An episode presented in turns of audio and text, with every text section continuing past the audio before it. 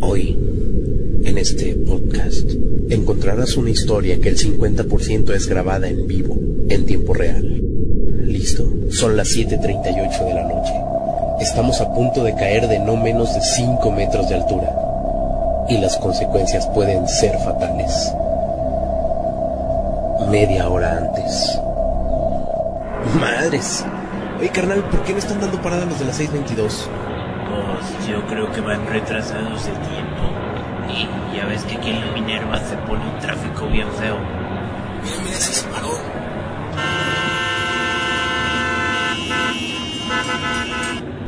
Habíamos pasado apenas dos cuadras y el camionero de las 622 parecía frustrado, muy enojado.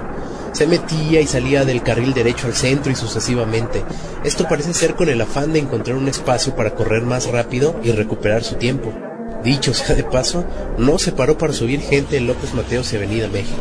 Yo, sentado en la tercera fila de asientos del lado del conductor, me coloco mis audífonos y me dispongo a escuchar la radio. Mientras elegía estación de radio, pude escuchar lo que sucede todos los días. ¡Llévame hasta tu casa, cabrón! Siete calles después, decidió bajarlo. Porque no pudo desperdiciar los semáforos en verde y encima la cara de satisfacción del pinche chofer maldoso, que descaradamente dice, No, en mi casa ya tengo perro. No te ocupo. Aparte ahí no había parada. mi reloj marca las 7.17. Bueno, concentrándome en lo mío, no encontré nada bueno en la radio. Parece increíble. Desde el 89.1 hasta el 107.5 y nada. Vaya que tenemos crisis radial en Guadalajara. Y pensé, llegando a mi casa voy a navegar en losdelradio.com. La verdad, es la mejor opción de audio entretenimiento que conozco, aunque sea por internet.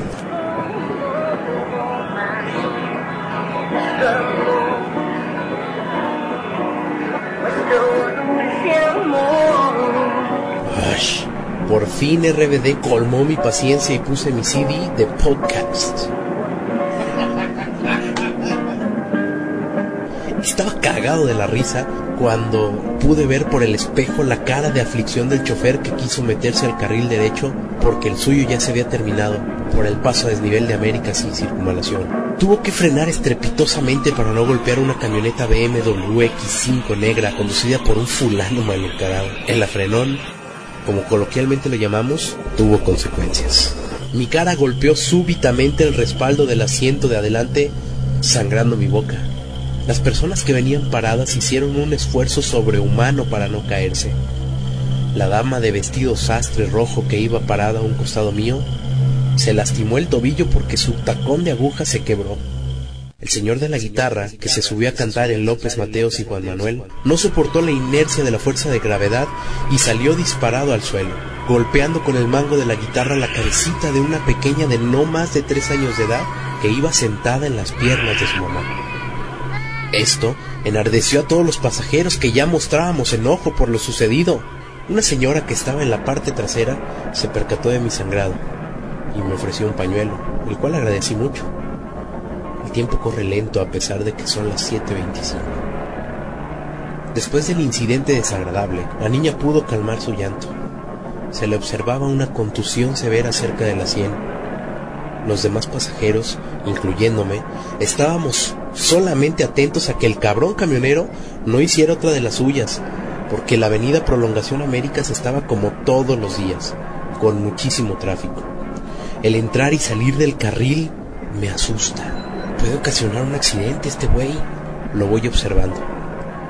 Tiene en su mirada energía negativa. Su respiración es cada vez más rápida. Parece cámara lenta. Mira su reloj y por instinto voltea al espejo retrovisor para percatarse que su compañero acaba de rebasar.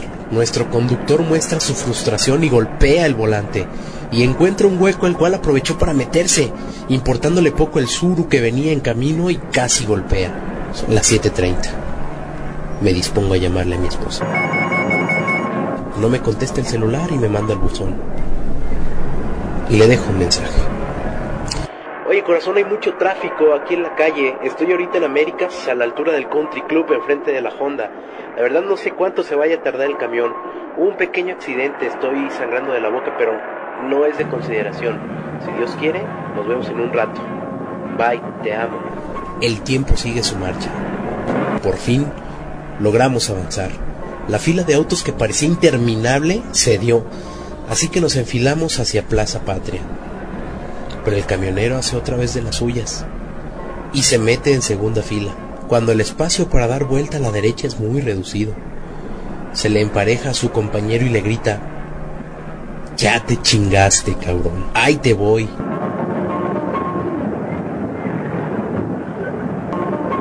A partir de este momento las cosas se ven más lento. El autobús donde viajo da vuelta en segunda fila para ganarle el paso a su compañero de ruta. El otro conductor se percata de las intenciones de su compañero y decide arrancar también.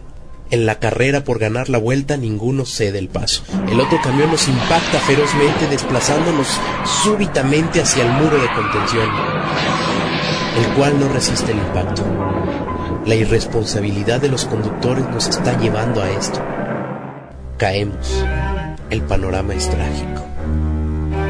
La gente es desplazada hacia adelante. La dama de traje rojo es golpeada por un adolescente de mochila que estaba sentado atrás y que es desplazado como todos al precipicio. Vamos en picada. Serán cerca de 8 metros. Pero el tiempo pasa lento. La niña se le va de los brazos a su mamá y golpea el parabrisas. El primer herido de gravedad es el chofer. Alcanzo a ver cómo el volante se le incrusta en el pecho, justo debajo de la barbilla sus huesos truenan. Yo estoy cayendo, con vértigo. Pienso en mis dos hijos. No puedo morir. Son unos bebés. El impacto es inevitable. Siento un dolor fuerte en mi ojo. Un tubo desprendido me alcanzó. Solo gritos. Lamentos. Vagamente percibo un olor fuerte de sangre caliente. Mi vista se desvanece.